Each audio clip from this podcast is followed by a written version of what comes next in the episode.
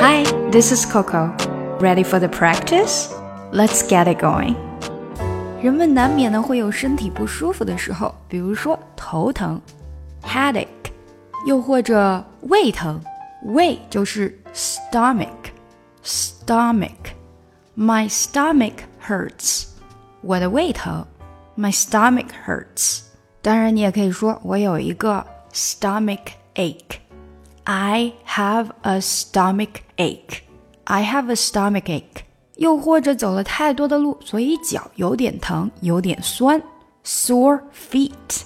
我们如果要说 sore feet，那前面就要用 have。比如说，今天早上我去徒步了，现在我的脚很酸疼。I went hiking this morning. Now I have sore feet. I went hiking this morning.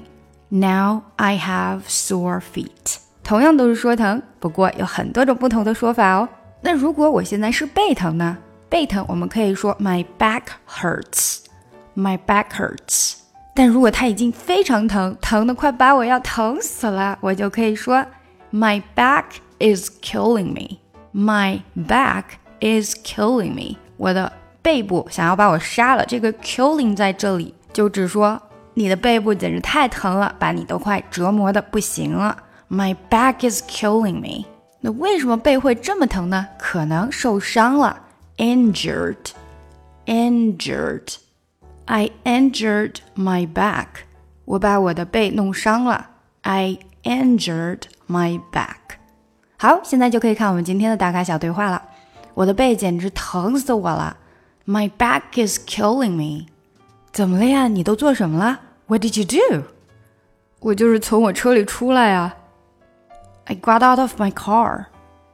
就这样，That's it。对啊，简直是太不幸了。Yeah, bad luck。唉，哎，我之前也有一次打个喷嚏都把我的背给弄伤了。Well, I injured my back one time just by sneezing。好，下来带大家读一下这段对话吧。My back is killing me. My back is killing me. Back is 这连读，back is。 Back is killing me. My back is killing me. What did you do? What did you? What did you 变成这样？What did you do? What did you do? Did 最后那个的没有出来，那口气堵了一下，然后直接到 you 了啊。What did you do? I got out of my car. 这句比较难。I got out of my car，主要在 got out。 off 这里的连读，got out of，got out of 变成这样，got out of，got out of my car，got out of my car，I got out of my car。That's it。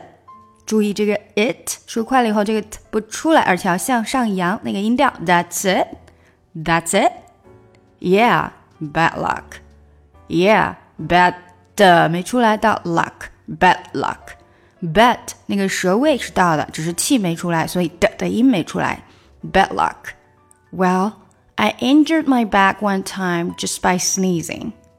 Well, I injured in injure injure injure injured. I injured my back. 因为连到了 my 的时候呢，嗯，这个 d 就不太出来了，所以 injured。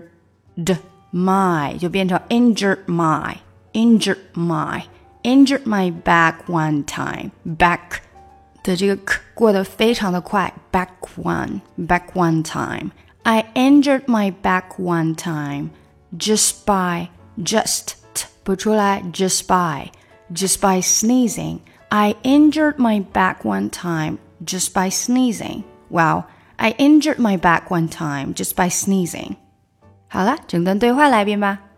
My back is killing me. What did you do? I got out of my car. That's it? Yeah, bad luck. Well, I injured my back one time just by sneezing. 想要更好的学习口语听力，提高发音。